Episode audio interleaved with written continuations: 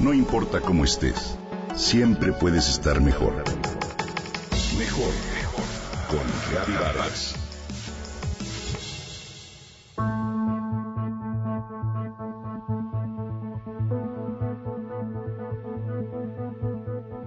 Lo corrieron de la escuela y fue a dar al internado México ubicado en Tlalpan, al sur de la Ciudad de México. Mal estudiante, respondón, cínico y muy rebelde, Tomás disfrutaba retar a la autoridad. El conflicto está donde él se encuentra, comentaban sus maestros. En su casa vivía castigado. Fue expulsado en varias ocasiones de la secundaria y mientras asistía pasaba una buena parte del mes en la oficina del director y ningún maestro lo aguantaba. Decía Graham Greene que si supiéramos el último porqué de las cosas, tendríamos compasión hasta de las estrellas. La frase viene a cuento porque a Tomás y a su hermano menor el tormento de escuchar los pleitos de sus papás les movía el deseo de salir corriendo de su casa. Así que la noticia del internado, lejos de acongojarlo, fue un respiro para él. Ahí encontró algo que cambiaría su vida por completo.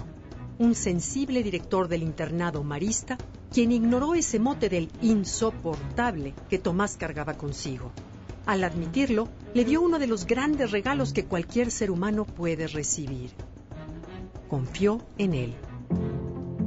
Sí, a pesar de todo lo que don Gregorio Torres había escuchado del joven y de las prevenciones acerca de su rebeldía, don Goyo, como le decían los alumnos, decidió darle un voto de confianza.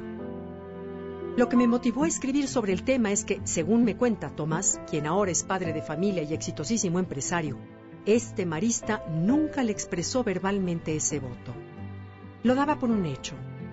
La forma y el respeto con el que él me trataba, la energía, la confianza implícita en cada orden que recibía de él, presionaban un botón interno en mí para no fallar. Sin dudarlo me sentí obligado a corresponder, a sacar lo mejor de mí mismo, comenta Tomás y sigue. Mi vida cambió por completo descubrí la posibilidad de encontrar capacidades en mí que yo mismo desconocía. Su confianza me reafirmó, me retó a ser mejor y agrega. Toda mi vida había cargado con la etiqueta del problemático y me lo había creído. Don Goyo cambió esa percepción. Años después me lo encontré y tuve el gran gusto de agradecerle lo que había hecho por mí. Pero él no lo recordaba. Con la confianza todo es posible. Olvídate de los poderes de los superhéroes. Si estos no impresionan es porque no hemos entendido bien a bien el poder que un voto de confianza tiene.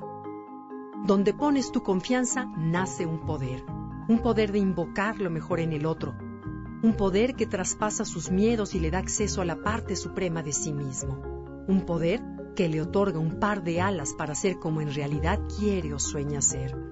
Es como un milagro que comprueba que estos existen. Además, el beneficio es mutuo. Tu poder curiosamente es mi poder. Si te elevo, me elevo como persona y se crea una cadena. Dar y recibir confianza te permite abrirte a la vulnerabilidad, lo que significa tener fe en que el otro no te fallará. Sería bueno revisar nuestra vida por un momento. Pregúntate, en una relación, en un proyecto, en el intercambio con mi hijo, ¿dónde está mi confianza? ¿Dónde está ese poder que tengo para transformar a esa persona, chica o grande? Ese proyecto, esa relación o bien a mí mismo. Los seres humanos tenemos una responsabilidad.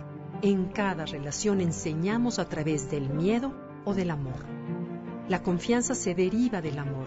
Es el pilar de la autoestima y el pegamento de cualquier intercambio, tanto en la vida de pareja como entre padre e hijo entre amigos o hermanos, aún en las situaciones más adversas o retadoras.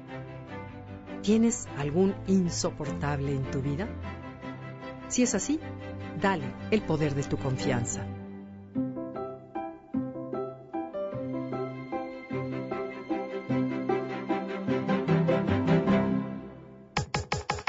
Comenta y comparte a través de Twitter. Gaby-Vargas. Gaby-Vargas. No importa cómo estés, siempre puedes estar mejor. Mejor, mejor. Con Reavivadas.